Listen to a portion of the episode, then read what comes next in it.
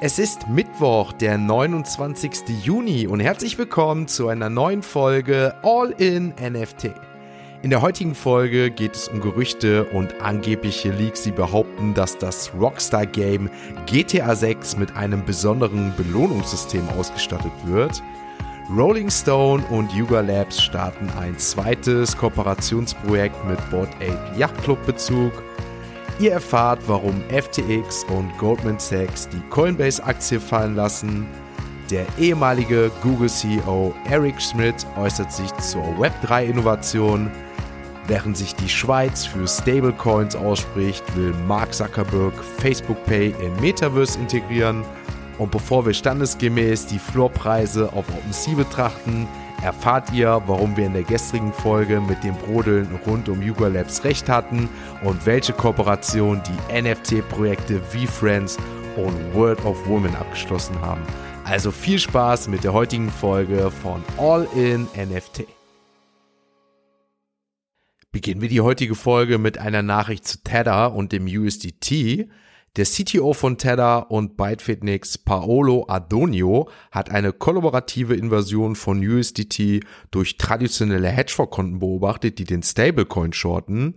Der CTO von Tether gab durch einen zwölfstelligen Twitter-Tweet an, dass die Inversion eine neue Welle von Trollen und Clowns sei. Adonio antwortet darauf lediglich, dass sie die Einsätze gegen Tether erhöht haben. Ein Artikel des Wall Street Journals verdeutlicht auf jeden Fall, dass die Seller seit etwa zwölf Monaten gegen Tether wetten, wobei sich ihre Einnahmen nach dem Rückgang von Terra USDT verbessert haben. Die Verkäufer vermuten, dass der Besitz von Handelspapieren von Tether von verschuldeten chinesischen Besitzentwicklern unterstützt wird. Der CTO von Tether betonte aber, dass das Unternehmen auch in den schwierigsten Zeiten auf den Kryptomärkten weiterhin Rücknahmen von USDT in USD anerkennt, also in Dollar. Gestern schon kursierten erste Gerüchte, dass FTX an der Übernahme von Robinhood interessiert ist und nach Möglichkeiten zur Übernahme sucht. Der CEO von FTX sagt nun am gestrigen Tag, dass es aktuell keine aktiven Gespräche mit Robinhood gibt. Ich denke, die Betonung liegt hier aber ganz klar auf aktuell und akut. Mal schauen, ob sich das Gerücht nicht doch in den nächsten Tagen noch weiter festigen wird. Aber das Gerücht hat auf jeden Fall schon erste Auswirkungen, denn Goldman Sachs empfiehlt aufgrund der Übernahmegedanken von FTX die Coinbase-Aktie zum Verkauf. Die Coinbase-Aktie fiel daraufhin um 10%, da die Übernahme natürlich deutlich mehr Konkurrenz für Coinbase bedeuten würde. Machen wir einen kurzen Stop in der Schweiz. Thomas Moser, der stellvertretende Chef der Schweizer Nationalbank, sprach auf der gerade zu Ende gegangenen European Blockchain Convention über die neuesten Entwicklungen der digitalen Zentralbankwährungen Moser deutete an, wie sich private Stablecoins verändern und wie die Menschen sie akzeptieren könnten. Er sagte zudem, dass digitale Zentralbankwährungen sehr einfache Funktionen haben würden und dass private Stablecoin-Emittenten darauf aufbauen könnten, um die Bedürfnisse normaler Benutzer zu erfüllen. Kommen wir zu dem Unternehmen von Mark Zuckerberg, nämlich Meta. Wer sich jetzt wundert, warum ich Meta sage, ich habe mich mal erkundigt, wie man es wirklich richtig ausspricht, weil mich einige darauf angesprochen haben. Es heißt nicht Meta, sondern es heißt Meta. Meta hat die Veröffentlichung einer neuen Wallet angekündigt, die den Handel mit Geld im Metaverse errichten soll. MetaPay ist eine umbenannte Version des alten Facebook Pay Dienstes. Es wird immer noch die gleichen Dinge tun wie bei Facebook Pay, aber es wird zu einer globalen Möglichkeit, Waren und Dienstleistungen im Metaverse mit digitalen Identitäten zu bezahlen. Mark Zuckerberg sagte, dass MetaPay zwei Probleme im Metaverse lösen wird. Zum einen der Zugang und Erhalt von digitalen Gütern und der umstrittene Eigentumsnachweis. In Zukunft soll digitale Kleidung, digitale Kunst, aber auch Filme oder Musik sowie virtuelle Veranstaltungen auf der Plattform verkauft werden können. Bei MetaPay ist eines der Ziele, eine Web3-Identität zu erschaffen, die alle digitalen Einkäufe zu einer einzigen digitalen Identität verknüpft. Macht auf jeden Fall Sinn, wenn ihr mich fragt. Kürzlich hat sich das Unternehmen auch mit Microsoft und anderen Unternehmen wie Epic Games zusammengetan, um eine Gruppe für offene Standards für alle Dinge im Metaverse zu gründen. Das Ziel der Gruppe ist es, gemeinsame Punkte zu definieren, die dafür sorgen, dass zukünftige Metaversen besser zusammenarbeiten sollen hört sich auf jeden Fall so an, als ob wir auf ein Metaverse arbeiten. Ich denke, das wird erstmal noch sehr, sehr lange dauern, aber definitiv Zukunftsmusik. Ich freue mich drauf. Eine kurze News habe ich zu dem ehemaligen Google CEO Eric Smith. In einem Interview mit CNBC gab der ehemalige Google CEO an, dass die Web3-Version richtig sei, allerdings müsse weiter eine verlässliche Technologie gebaut werden, um diese dann auch zu verwirklichen. Eine etwas andere Nachricht, aber ich denke ein Game, was uns definitiv zeigen wird, wohin die Zukunft des Gamings gehen kann.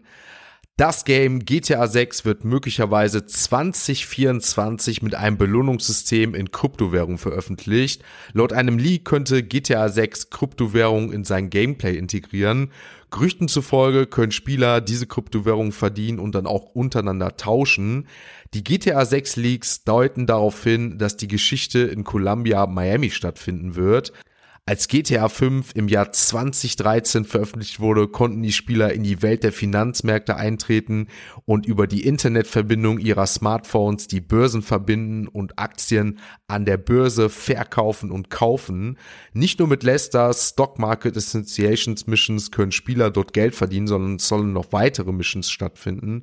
Obwohl es sich erstmal nur um ein Gerücht handeln soll, kam aber auch schon eine Bestätigung von Rockstar Games, die bereits im vergangenen Februar behaupteten, und jetzt zitiere ich, angesichts der beispiellosen Langlebigkeit von GTA 5 wissen wir, dass viele von euch uns nach einem neuen Spiel in der GTA-Reihe gefragt haben. Bei jedem neuen Produkt, das wir in Angriff nehmen, ist es unser Ziel, deutlich über das hinauszugehen, was wir bisher geliefert haben und wir freuen uns drauf. Ich denke, wir alle können uns definitiv die gaming-affinen Leute darauf freuen, was da mit GTA 6 kommen wird. Man muss ja schon ehrlich sagen, GTA war schon immer ein Vorreiter, was neue Gaming-Welten und sowas alles angeht. Und ich glaube, das hat einen Grund, warum diese Games auch nicht immer jedes Jahr oder alle fünf Jahre rauskommen, sondern es wirklich schon fast immer ein Jahrzehnt mittlerweile dauert, bis da ein neues Game rauskommt. Also, ich bin gespannt, denn im Wesentlichen bestätigte Rockstar Games auf jeden Fall, dass das neue GTA existiert und in Produktion ist, aber halt noch keine weiteren Informationen veröffentlicht werden kann. Abwarten, Tee trinken, wie ich jetzt auch zuletzt schon so gesagt habe. Damit wechseln wir zur nächsten Kategorie und schauen uns einmal die aktuellen Kurse der Kryptowährungen an. Der Trend von vorgestern hat sich auch am gestrigen Tag wieder so abgespielt. Bitcoin konnte im Laufe des Tages erstmal eine leichte Seitwärtsbewegung von sich geben. Als die Börse in Amerika wieder öffnete, fiel der Bitcoin auch wieder etwas ab, genauer gesagt um 3,5 Prozent. Der Bitcoin lag knapp über die 20.000 Euro, fiel jedoch dann im Laufe des Abends auf 19.200 Euro ab. Bei Ethereum konnten wir am gestrigen Tag ähnliches feststellen, genauer gesagt eigentlich das gleiche Bild. Ethereum konnte leicht wieder etwas am Morgen performen, stieg etwas über 1170 Euro, brach jedoch dann auch wortwörtlich wieder ein um 4%, sodass Ethereum gerade etwas an der 1100 Euro Marke kratzte. Aktuell der Kurs von ETH bei 1108 Euro. Bei den anderen Kryptowährungen konnten wir ähnliches feststellen. BNB ein Minus von 1,3 Prozent, der aktuelle Kurs bei 221 Euro. Ripple minus 4 Prozent. Solana wieder etwas stärker gesunken, minus 6 Prozent. Damit hat sich auch der 7-Tages-Chart mittlerweile ins Minus bewegt. Der aktuelle Kurs von Solana bei 34,50 Euro. Auch der Dogecoin wieder ein Minus 7 Prozent und der Apecoin am gestrigen Tag ein Minus von 1 Prozent. Der Kurs des Apecoins liegt aktuell bei 4,82 Euro. Müssen jedoch festhalten, dass der Apecoin in den letzten sieben Tagen ein Plus von 13% aufweist. Das hat auch mit Announcements von Yuga Labs und den Board Apes zu tun. Dazu kommen wir gleich, denn die Floorpreise gestern hatte ich ja schon auch angeteasert. Das hatte auch Bezug dazu. Gleich jedoch mehr. Damit kommen wir zu den NFT News. In der vergangenen Woche haben das Rolling Stone Magazine und der Board Ape Yacht Club ihre zweite NFT-Kooperation vorgestellt.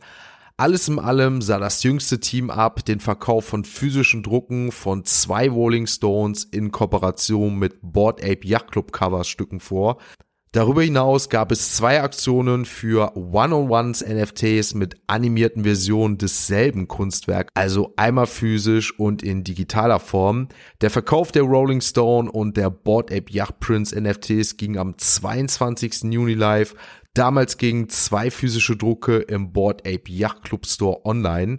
In der Zwischenzeit ging die Auktion der beiden One-on-Ones NFTs auf OpenSea auch live.